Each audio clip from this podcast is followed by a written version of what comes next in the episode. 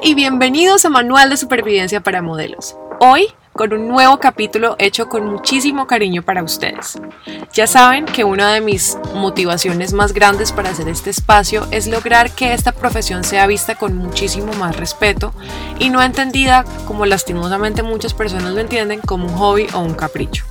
En este octavo capítulo vamos a hablar de un tema eh, que no solamente aplicaría, pienso yo, para el modelaje, sino también alrededor de muchísimas otras profesiones del aspecto creativo, y es las finanzas, porque lastimosamente no, no nos han educado a tener una relación estable con el dinero, sino que nos han hecho pues crecer alrededor de un montón de tabús y casi que como que miedo hacia la plata, y pues la idea es brindarles herramientas, una investigación que hice de, cómo desde lo creativo podemos empezar a organizar nuestros presupuestos para tener unas tarifas más aterrizadas y que de verdad nuestros sueños no se conviertan en una pesadilla. Bueno, y comencemos ya eh, entrando en materia y me encantaría arrancar con una frase de Morris Dake que dice, abro comillas, las finanzas son 80% mente y 20% dinero.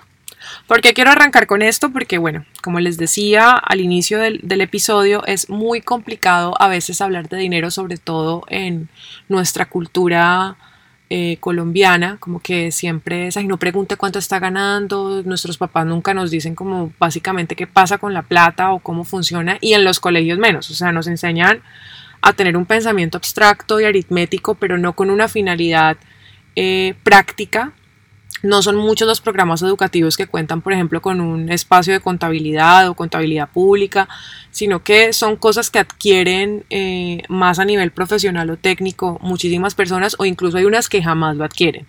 Entonces, entender que es 80% mente quiere decir que debe haber una estrategia detrás del manejo de nuestro dinero para poder lograr vivir, porque el dinero es un medio, no un fin, entonces hay que entender cómo relacionarnos con ese medio para poder alcanzar lo que necesitamos y lo que nos permite llevar una vida en la que nos podamos desenvolver no solamente a nivel, eh, digamos, laboral, sino también personal, que nos permita tener una vivienda, que nos permita tener educación, que nos permita tener ahorros, que nos permita tener seguridad.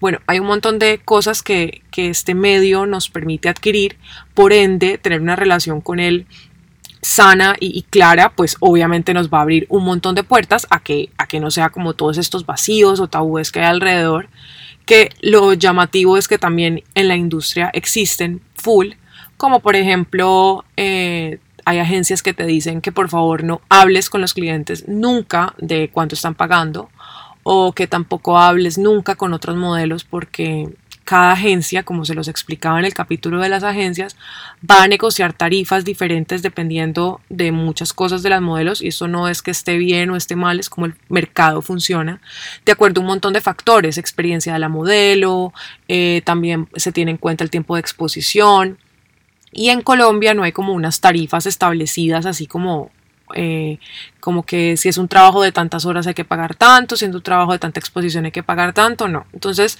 para, para muchas agencias eh, lo mejor es decirle a sus talentos que por favor no hablen de dinero ni con los clientes ni con otros talentos.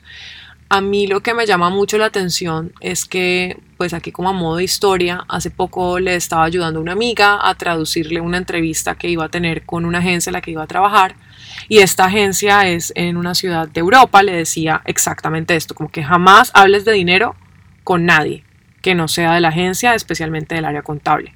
Entonces decía, wow, obviamente hay cosas como que hay, para todo hay un lugar y para todo hay un espacio, pero como a mí me encanta soñar y me encanta pensar en un mundo más, más tranquilo, eh, crear, por ejemplo, espacios en donde uno pudiera establecer realmente el valor de una, de, una sesión fotográfica a partir de lo que se espera como hacen cuando van a pautar una campaña. A ver, cuando una campaña se pauta, el algoritmo reacciona, por ejemplo, si lo van a hacer en alguna de las plataformas como Google Ads o en, Instagram o en Facebook Ads, eh, el algoritmo arroja unos valores de acuerdo al territorio, público objetivo y tiempo de exposición.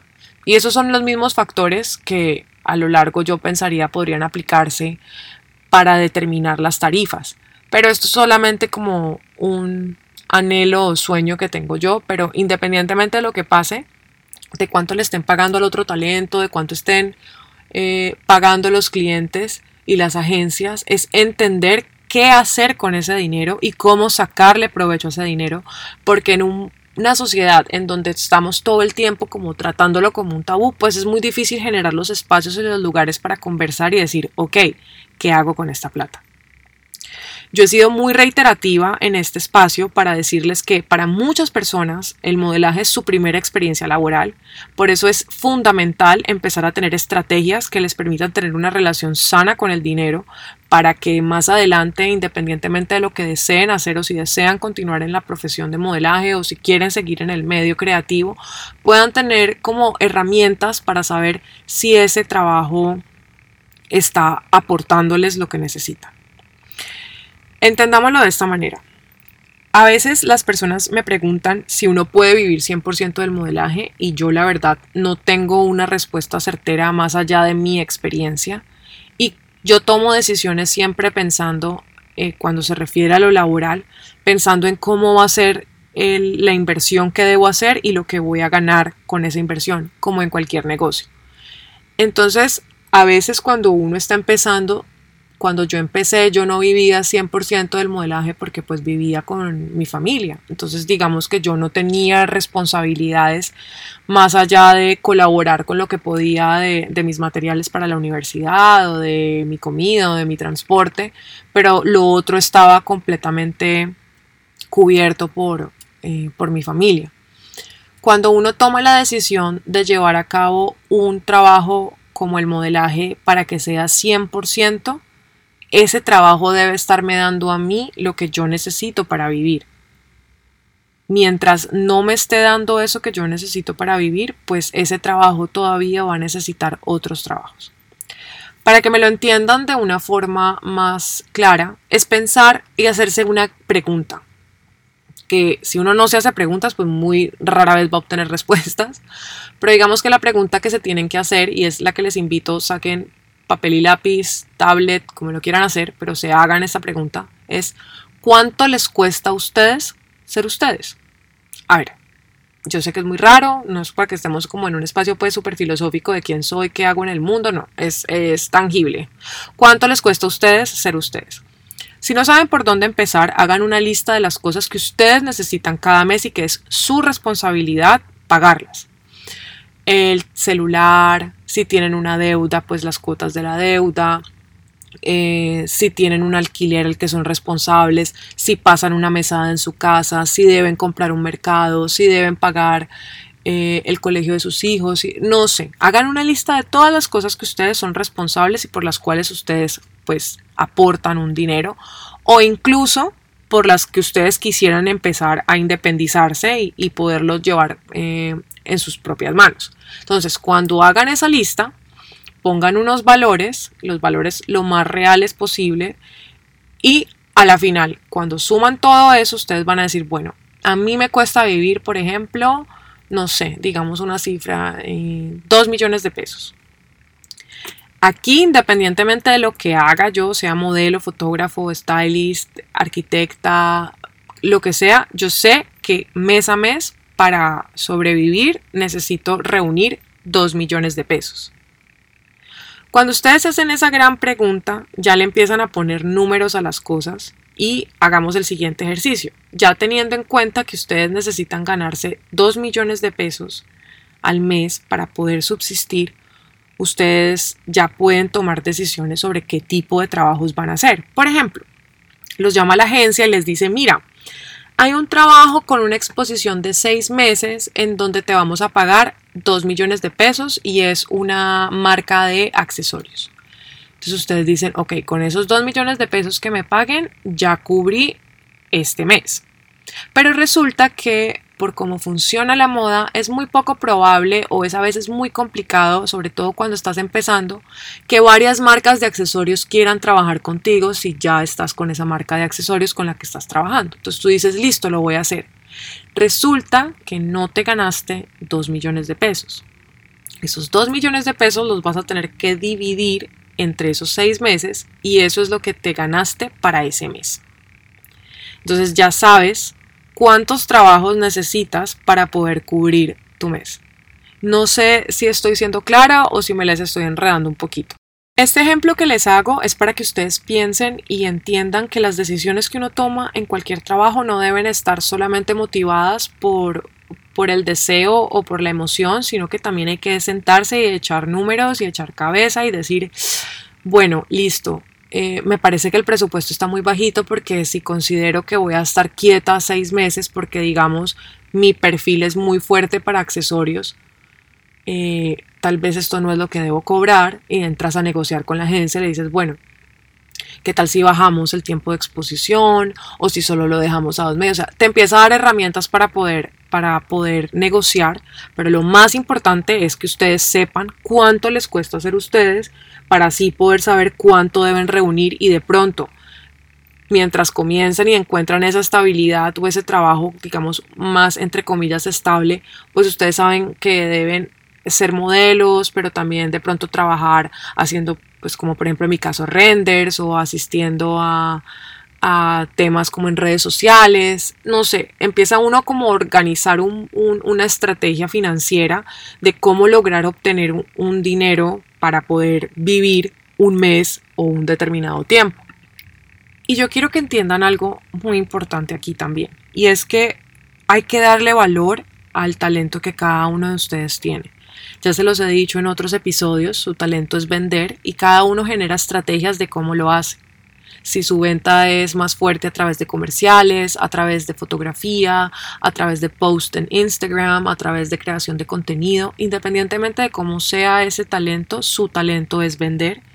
Y ustedes tienen que saber que cuando los contratan, hay un equipo detrás de mercadeo y de ventas apostándole al perfil y al talento que ustedes tienen porque saben que dentro de su estrategia escogerlos va a permitirles llegar y obtener unas ganancias. O sea, no, no les están haciendo un favor ni ustedes tampoco les están haciendo un favor a ellos. Es una transacción de talento, una transacción de tiempo y una transacción obviamente monetaria. Entonces, darle valor a ese trabajo y aprender a negociar les va a dar a ustedes una posición mucho más profesional frente al trabajo y saber que las agencias están contando con talentos supremamente capacitados y que entienden cómo funciona el mercado, más allá de que se sepan el nombre de la marca o del, diseñador. No, estamos hablando que además estas herramientas les van a servir a ustedes en un futuro si quieren montar un emprendimiento o si se quieren dedicar a otra cosa, porque ya tienen una estructura de pensamiento de cómo su tiempo y su talento vale y cómo hacer esa transacción por, por, un, por un tema económico, porque es una transacción antes, o sea, cuando no existía el papel moneda o cuando lo hacían como por el trueque. Piénsenlo así, ustedes están haciendo un trueque de su talento a cambio de, eh, de ese pago. Entonces, entiendan que, hay que darle ese lugar importante a lo que hacen y no, y no tomárselo tan a la ligera y poder también entrar a negociar con los clientes ¿Por qué? les hago tanto énfasis en la negociación? Porque es que cuando ustedes saben cuánto les cuesta, a veces cuando uno está empezando, muchas personas, y esto sobre todo en mercados internacionales, como que te dicen eh, que te van a pagar en canje. ¿Canje qué es? es una marca de ropa, entonces te paga con ropa. ¿Qué pasa? Por ejemplo, cuando hablábamos del tema de las agencias y la deuda, si ustedes se van para otro país y tienen una deuda, no sé, póngale de mil dólares de entrada por por el, por el papeleo y por todo lo que tienen que hacer. Y ustedes eh, reciben un llamado de una super casa de moda, digamos que no sé, Diore, por poner un nombre. Resulta que esta gran casa de moda, eh, hago cambio de nombre porque no quiero meterme en problemas, eh, esta casa les dice, te vamos a tener en el desfile, pero el pago es con unos zapatos ustedes obviamente necesitan la exposición y la marca lo sabe. Entonces ellos se van a parar en la posición de decirte es que nos necesitas más que lo que yo los necesito a ustedes como talento. Ese trabajo una vez está bien porque además esa exposición en esa pasarela y digamos arrancando, perfecto. Pero tienen que tener en cuenta que no pueden estar aceptando todo el tiempo trabajos con canje porque el canje no les va a pagar sus deudas, ni les va a pagar su comida, ni les va a pagar parte de los ítems que ustedes tienen ya desarrollados y, desglosados de lo que les cuesta a ustedes ser ustedes. Yo no estoy en contra de los trabajos en canje para nada. De hecho, a veces son muy eh, beneficiosos porque pues empezás a construir un closet importante, pero también tener estrategias de qué hacer con esos canjes en caso tal de, de, tenerlos que vender o algo, porque igual son, son bienes. Entonces es para que tengan en cuenta que si en un mes hicieron cuatro trabajos, pues los cuatro trabajos no podrían ser todos pagados con canje porque ¿cómo, pues, ¿cómo vas a hacer para sobrevivir el siguiente mes? Es más que eh, sobre todo es eso, ¿no? Como pensarlo desde ese lugar y no como, ay, me pagaron con unas gafas, qué felicidad, ok, ¿y con qué vas a pagar la luz? ¿Con qué vas a comer? ¿Con qué vas a pagar la deuda? Y esto pasa a nivel nacional e internacional no, no desde un lugar visto como que sea injusto o justo, sino para que ustedes tomen las riendas y sepan hasta qué punto esos canjes son válidos y hasta qué punto pues definitivamente no. Ahora, hay otros escenarios en los que uno puede decir, mira, mi tarifa es tanto, yo te voy a cobrar una parte en canje y una parte en, en, en moneda, pues en, en dinero que también es válido y también sirve para negociar. Se llenan ustedes como de estrategias y ustedes saben, listo, con este negocié esto, entonces tengo que hacer otros dos trabajos así para poder completar.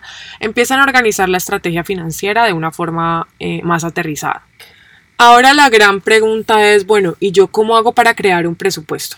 Ya, ya iniciamos como con la parte más importante, que era hacerse la pregunta de cuánto les cuesta el, un mes de ustedes, cuánto cuesta un mes de ustedes de vida. Entonces, van a coger y van a hacer una lista en donde van a poner todas las cosas que son esenciales para su supervivencia. Si no se saben el valor porque nunca han sido responsables de esto, pues lo pueden buscar, por ejemplo, buscar un recibo de luz o cuánto cuesta una administración. Pueden hacer el experimento pues buscando en diferentes zonas si, por ejemplo, su objetivo es independizarse para saber cuánto tendrían que facturar al mes y eso lo van a sacar en como en las listas, o sea, cuánto te vale el transporte, la salud, eh, cosas de uso personal, ropa, la renta, los servicios, deudas, celular, internet. Y eso en esa tabla lo van a dividir en dos grandes categorías. Una es la categoría personal, o sea, pues como que la comida, el techo, la vivienda y otra exclusivamente para el trabajo. Entonces, por ejemplo, yo tuve que pagar el taxi para ir a las fotos que voy a hacer. Ok, eso fue un gasto de mi trabajo. Tuve que pagar mi almuerzo, un gasto de mi trabajo. Tuve que comprar unos tacones para el casting, gasto de mi trabajo. Todo lo van organizando como en esas dos grandes categorías. A veces se mezclan y pues no pasa absolutamente nada la, ponen como que trabajo y personal, pero la idea es poderlas clasificar para que ustedes sepan en dónde, en dónde se les está yendo la plata y cómo la están y cómo la están manejando. A mí una de mis grandes pasiones últimamente ha sido el tema de los datos, porque pues cuando uno tiene datos, pues obtiene información y esa información es muy valiosa, por, como les digo, para tomar decisiones. Cuando ustedes organizan esa tabla y saben cuánto están gastando al mes o cuánto están necesitando y lo tienen dividido por diferentes eh, meses, esto lo pueden hacer en Excel, en Google Sheets o en, en Numbers, no sé, el, el software que a ustedes les parezca más sencillo.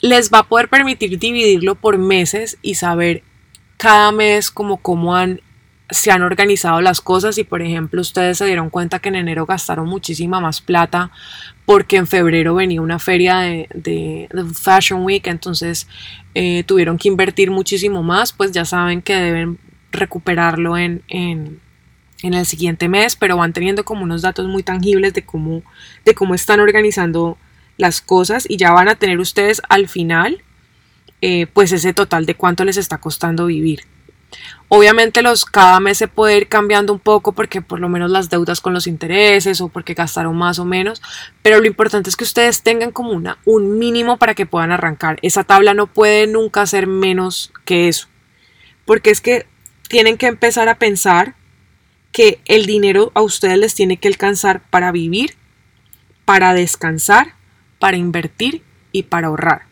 Y para este tema hay un montón como de estrategias. Hay una, por ejemplo, que te dice que saques 50% de gastos, 20% para, para ahorro, 10% para inversión y 10% para imprevistos.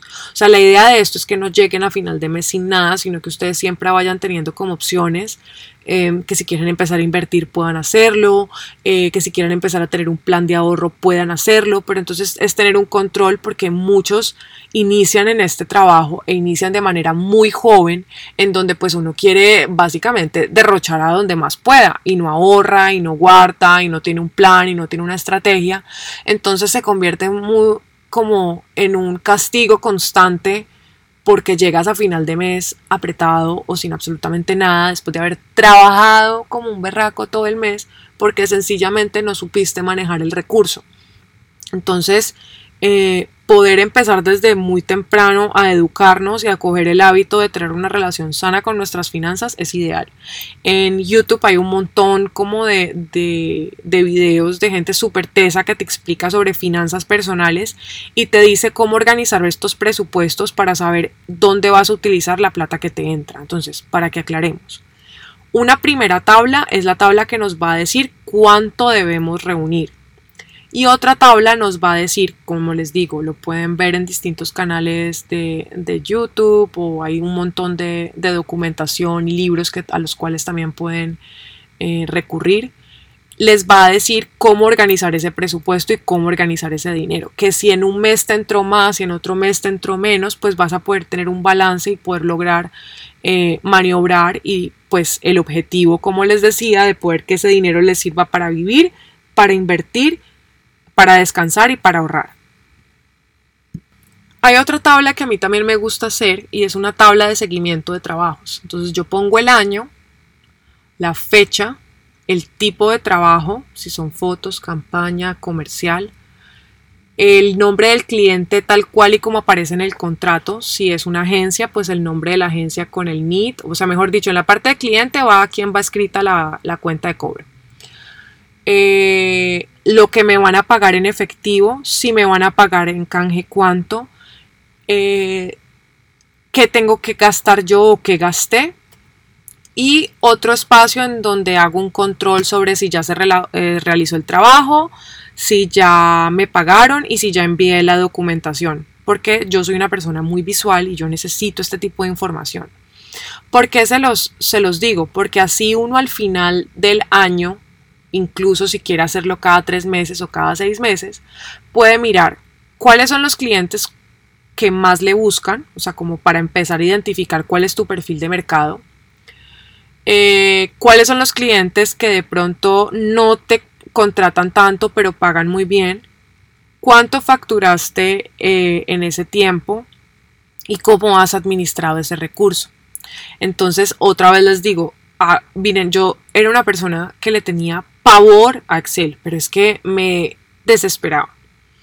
Hasta que empecé a entenderlo como una herramienta para organizar y eso le, ha ayudado mucho a mi carrera para, para poderla tener supremamente organizada y no y no pasarme en los límites y en las fechas de envío de documentación, por ejemplo, o que necesito hacer la cuenta de cobro, pues ya tengo la información ahí, saber cuáles son mis clientes, entre comillas, digamos, fieles, o cuáles son los perfiles que más me buscan, para qué es lo que más me buscan, y yo así con eso tomar decisiones sobre qué debo mejorar, organizar o incluso pues aprender nuevas estrategias.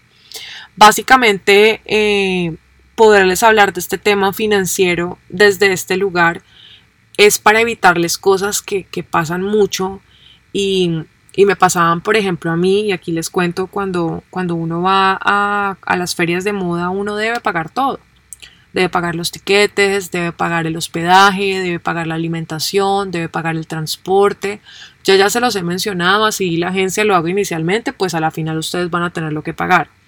Entonces, una vez se deslumbra pensando que, uff, hizo un montón de plata, pero a la final, cuando hace el balance de cuánto se gastó, cuánto tuvo que invertir para ese trabajo, pues se va a dar cuenta que la ganancia no fue tan grande como esperaba y más bien fue, pues quedó o en deuda o tiene que eh, trabajar un poco más para poderlo reponer o cómo va a pagar la deuda en la tarjeta de crédito para pagar esos tiquetes. Mejor dicho, sean muy conscientes de cuánta plata está entrando y cuánta plata está saliendo para saber eh, cuál es la ganancia real y ustedes decir en un año, por ejemplo. No, definitivamente a mí mi trabajo como modelo solo me representó un 10% de mis ganancias y me fue muchísimo mejor como asistente de fotografía o me fue muchísimo mejor con este canal de YouTube que estoy abriendo sobre maquillaje. Entonces ya dicen, bueno, el modelaje lo puedo tener como otra actividad, pero mi actividad principal es esta. Uno puede tener en la vida muchísimas entradas, o sea, y yo creo que después de la pandemia como que eso lo entendimos muy bien como que no necesariamente uno tenga que tener un trabajo de 6 a 6 o de 6 a 5 o de 9 a 6 para poder tener eh, estabilidad económica. Hay muchas personas que, que deciden más bien tener trabajos por tiempo o ser freelance o independientes eh, para poder llegar a, lo que necesitan y a sus objetivos. Pero lo importante es tener la información y tener esos objetivos para saber qué es lo que quieren hacer y cómo lo pueden hacer. Porque como les dije al principio, el dinero es un medio para lograr un fin, en este caso, nuestros objetivos. Ahora, una pregunta que esto lo hice en un curso durante la pandemia sobre cómo tomar decisiones y precisamente también sobre cómo era el tema financiero para los creativos, porque de verdad esto es un tabú. Como que normalmente categorizan a las personas que optan por carreras creativas como que no les gustan los números, pero pues a ver, ya se los dije. El dinero es 80% mente, 20% números. Entonces es importante igual tener una relación sana con, con el dinero y una de las razones por las cuales insisto tanto en, en, hacer esta recapitulación de datos es pues para tomar estas decisiones. Y en este curso que hice hablaban de algo que, que les quiero compartir, que es como desglosar en, un, en, en distintos puntos la palabra poder. La P sería persona, la O sería objetivos, la D sería dinero, la E energía y la R reputación.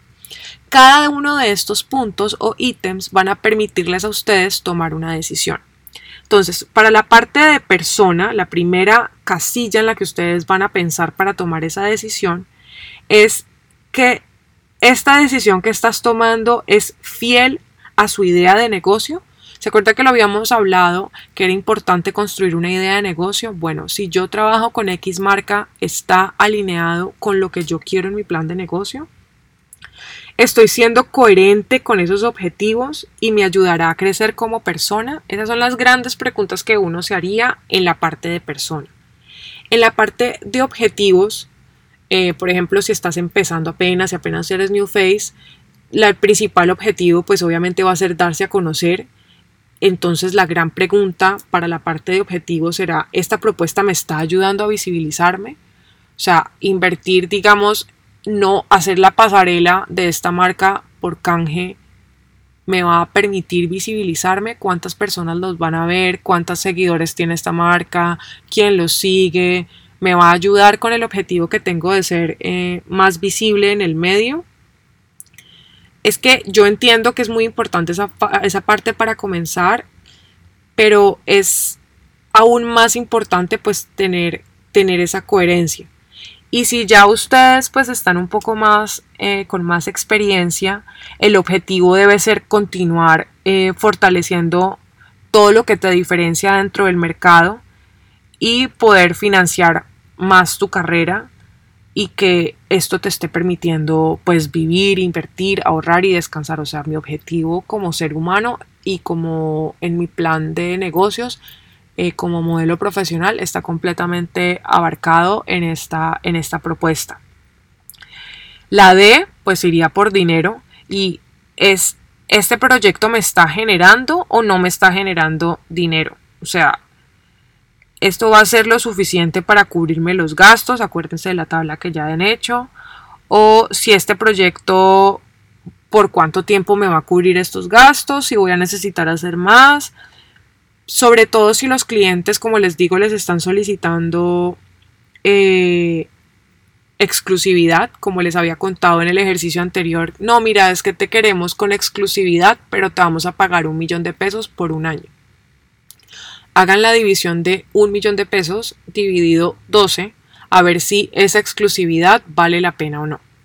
Y yo no quiero aquí como que sonar, yo no sé, me parecería muy triste, pero pues la vida a veces funciona así, eh, que esto genere como eh, incomodidad para algunas personas, pero es que no tener las herramientas para, para, poder tomar decisiones, pues es muy complicado porque va a haber siempre quien se aproveche de eso.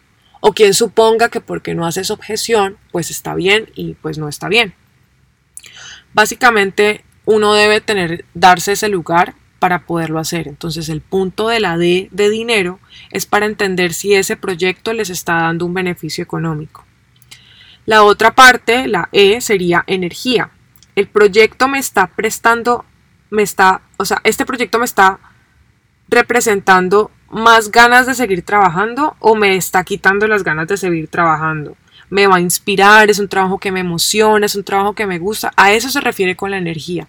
Mi energía personal, cómo se va a ver afectada con este trabajo.